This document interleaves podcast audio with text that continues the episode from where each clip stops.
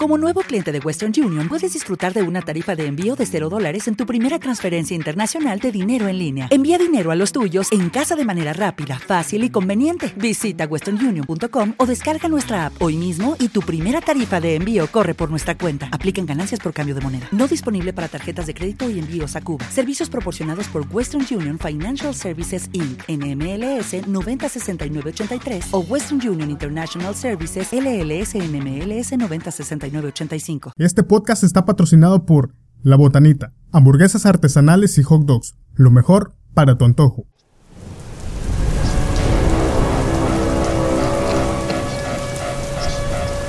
Voces del más allá.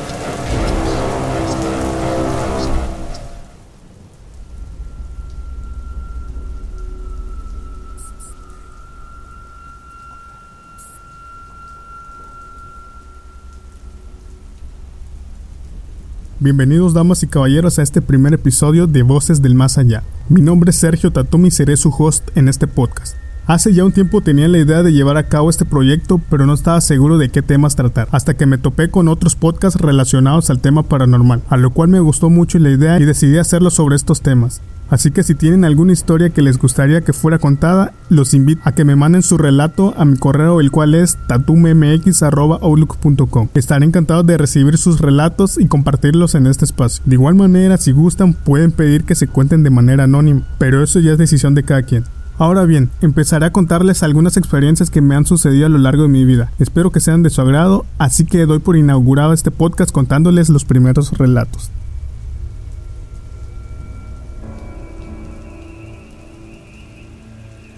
El ente oscuro. Tenía una edad aproximada entre 6 y 10 años. Mis papás solían trabajar mucho, por lo que casi no los veía. Mi abuela materna estaba a mi cuidado y del de mi hermana menor. Una noche, estando todos durmiendo, algo hizo que me despertara. En eso entre la oscuridad de la noche, con la luz de la luna entrando atenuadamente a través de la ventana hacia la habitación, sentí una presencia muy extraña, de estatura bastante baja y completamente oscura, que no se veía rasgo físico o vestimenta alguna. Se iba acercando a mí, la cual susurrando me dijo, Hola, no temas. Obviamente me asusté, grité a mi abuela para que me ayudara, pero fue inútil. Al intentar gritar, mi voz parecía haberse ido.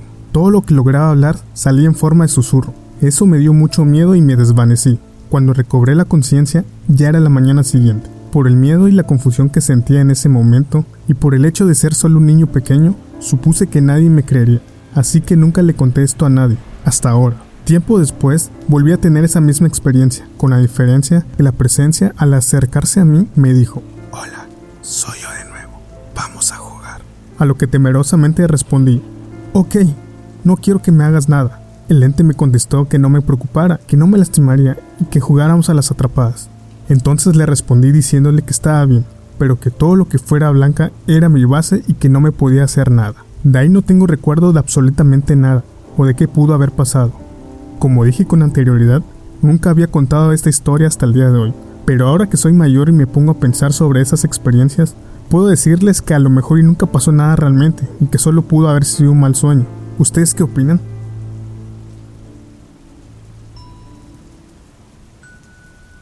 Las siguientes historias son relativamente muy cortas, pero siento que son dignas de ser contadas. También me sucedieron a mí. Dulce de calabaza. El Día de Muertos es una celebración tradicional mexicana y en general mesoamericana que honra a los muertos. Tiene lugar los días 1 y 2 de noviembre y está vinculada a las celebraciones católicas del Día de los Fieles Difuntos y Todos los Santos. Se suele hacer un altar para recordar a quienes se nos adelantaron. Una de tantas tradiciones es poner dulce de calabaza, calaveritas de azúcar, chocolate y amaranto, dulce de tejocote, dulces cristalizados, dulces de leche, pan de muerto, por mencionar algunos. Aquí en Ciudad del Carmen, al menos en mi colonia, algunos vecinos suelen regalar dulces a los demás. Cuando era un niño pequeño de alrededor de 4 y 6 años de edad, recuerdo haber visto un plato grande con una montaña de dulce calabaza dentro del refrigerador. La mañana siguiente del 2 de noviembre, recuerdo ir a la cocina en compañía de mi abuela materna para desayunar. Al abrir el refrigerador, nos llevamos la sorpresa de que el dulce de calabaza había una marca de una mano, como si alguien hubiera agarrado un puñado del dulce. A lo que mi abuela muy sorprendida me dijo, Mira hijo. Yo inocentemente le pregunté que qué le había pasado al dulce. Mi abuela entre feliz, sorprendida, o no sé cómo llamarle a la expresión que hizo en ese momento, me expresó que mi difunto abuelo nos había ido a visitar y que él había agarrado un poco del dulce. Al igual que en la historia anterior, no sé si realmente lo viví o lo soñé, porque nunca hablé del tema con nadie ni con mi abuela siquiera. Niños jugando.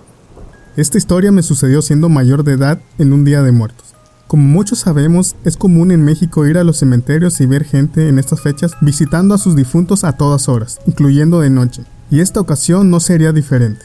Cabe mencionar que en Ciudad del Carmen existen dos cementerios, uno llamado El Último Paseo y el otro llamado Panteón Colonia o también conocido como Panteón Nuevo, el cual colinda con una calle que lleva a la playa y siempre está oscuro en esa zona. Estábamos reunidos un grupo de amigos ese día y uno de ellos tenía que reunirse en el Panteón Nuevo con sus familiares para llevar a cabo sus tradiciones. Al llegar al cementerio y después de un rato esperando a que nuestro amigo terminara sus pendientes con su familia, decidí dar una vuelta dentro de las instalaciones para ver los altares sin morbo alguno.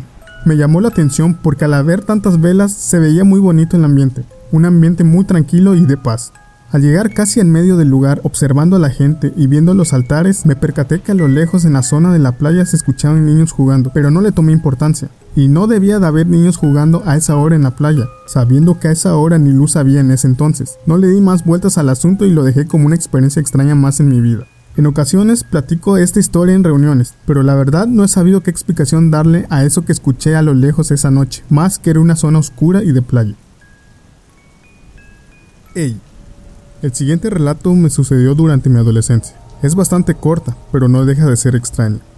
En mi familia acostumbramos a cocinar varias comidas para varios días de la semana, para solo calentar, servir y comer. En ocasiones incluso nos anochece cocinando. Esta vez era el turno de mi padre cocinar. Mi abuela materna había ido a una reunión y como yo era el chofer designado para hacer los mandados en esa edad, que era cuando me empezaban a prestar la camioneta, y yo, con tal de manejar y andar solo por la ciudad, aunque fuera para hacer los mandados, acepté ir a recoger a mi abuela a dicha reunión. Al regresar a la casa, vimos la luz de la cocina encendida, a lo que mi abuela gritó el nombre de mi padre pensando que seguía cocinando. Sergio, a lo que él respondió, ¡Ey! Se nos hizo normal y fuimos a verlo. Al llegar a la cocina nos llevamos la sorpresa de que no vi absolutamente nadie. Mi abuela y yo nos volteamos a ver extrañados. No nos dio miedo, pero sí nos sacamos de onda. Rato después escuchamos entrar a mi padre a la casa. Resulta que había ido a la tienda por unas bebidas y unos snacks. Al verlo le contamos lo sucedido, pero no nos creyó, ya que él no cree en nada de ese tipo de cosas. En fin, nunca supimos a qué se debió lo que escuchamos, pero jamás volvimos a hablar de lo sucedido. Bueno amigos, esas fueron historias propias. Desde eso nunca más he tenido ninguna otra experiencia con lo desconocido, y tampoco es que lo ande buscando, ¿verdad? Las siguientes historias las leí en internet y las adapté un poco para este podcast. El visitante nocturno. Mi nombre es Leonor. Cuando era niña me mudaba constantemente de casa. A mi madre le encantaba la restauración, así que por su predilección por las casas antiguas empujaba a la familia a llevar una vida más nómada. Era la primera noche que dormía en esta nueva casa, y como siempre, mi madre me había dejado una pequeña lámpara encendida para espantar todos mis miedos. Cada vez que nos cambiábamos de casa, me costaba conciliar el sueño. La primera noche apenas si dormí, el crujir de las ventanas y del parqué me despertaba continuamente. Pasaron tres días más hasta que empecé a acostumbrarme a los ruidos y pude dormir bien. Una semana después, en una noche fría, un fuerte estruendo me sobresaltó. Había tormenta y la ventana se había abierto de par en par. Presioné el interruptor de la luz, pero no se encendió. El ruido volvió a sonar, esta vez desde el otro extremo de la habitación. Me levanté corriendo y, con la palma de mi mano extendida sobre la pared, empecé a caminar en busca de mi mamá. Estaba completamente a oscuras. A los dos pasos, mi mano chocó contra algo. Lo palpé y me estremecí al momento. Era un mechón de cabello. Un relámpago iluminó la estancia y vio a un niño de mi misma estatura frente a mí. Arranqué a correr por el pasillo gritando hasta que me topé con mi madre. ¿Tú también lo has visto? me preguntó. Sin ni siquiera preparar el equipaje, salimos corriendo de la casa. Volvimos al amanecer titiritando y con la ropa mojada. Nos encontramos todo tal como lo habíamos dejado, menos el espejo de mi habitación. Un mechón de cabello colgaba de una de las esquinas y la palabra fuera estaba grabada en el vidrio. Nos mudamos de manera definitiva para dejar atrás aquella pesadilla. Tiempo después había empezado a ir a un nuevo colegio y tenía nuevos amigos. Un día, la maestra de arte nos repartió unos periódicos antiguos para una actividad. Pegué un grito cuando en una de las portadas vi al mismo niño una vez más, bajo un titular, aparece muerto un menor en extrañas circunstancias. La leyenda de las gemelas. Les preparó el almuerzo y salieron a la calle apresuradas. Como cada día, llevaba a sus hijas gemelas al colegio. Caminaban tarareando una canción y cogidas de la mano cuando el teléfono sonó desde su bolso. Era del trabajo. Respondió rápidamente y su interlocutor le pidió que acudiera de inmediato a la oficina. Había ocurrido algo grave, así que decidió que las gemelas continuaran solas. Conocían bien el camino. Las besó en la frente y emprendió su ruta de vuelta. Solo dio 20 pasos. A sus espaldas, el ruido de un fuerte golpe seguido de un frenazo hizo que volteara la cabeza con una expresión de horror en el rostro. Los cuerpos de las dos pequeñas yacían inertes bajo un camión todavía estaban cogidas de la mano. La mujer se sumió en una profunda depresión de la que consiguió salir con un nuevo embarazo. Por ironía del destino, en su vientre estaban cobrando vida dos niñas gemelas. Cuando dio a luz, el asombroso parecido con sus hijas fallecidas sorprendió a más de un vecino. A medida que las gemelas crecían, la madre se volvió más y más protectora. La aterrorizaba la idea de que pudiera perderlas. Un día, de camino al colegio, las hermanas adelantaron y corrían ante la atenta mirada de la mujer. En cuanto pusieron un pie en el asfalto, una férrea mano las detuvo con brusquedad. Entre sollozos desconsolados, su madre les rogó que nunca cruzaran sin su permiso. A lo que las gemelas respondieron, no pensábamos hacerlo. Ya nos atropellaron una vez, mamá. No volverá a ocurrir. Desde entonces, algunos viajeros aseguran que al pasar por ese tramo, una interferencia se cuela en la radio y se oye una misteriosa melodía, el tarareo de unas niñas.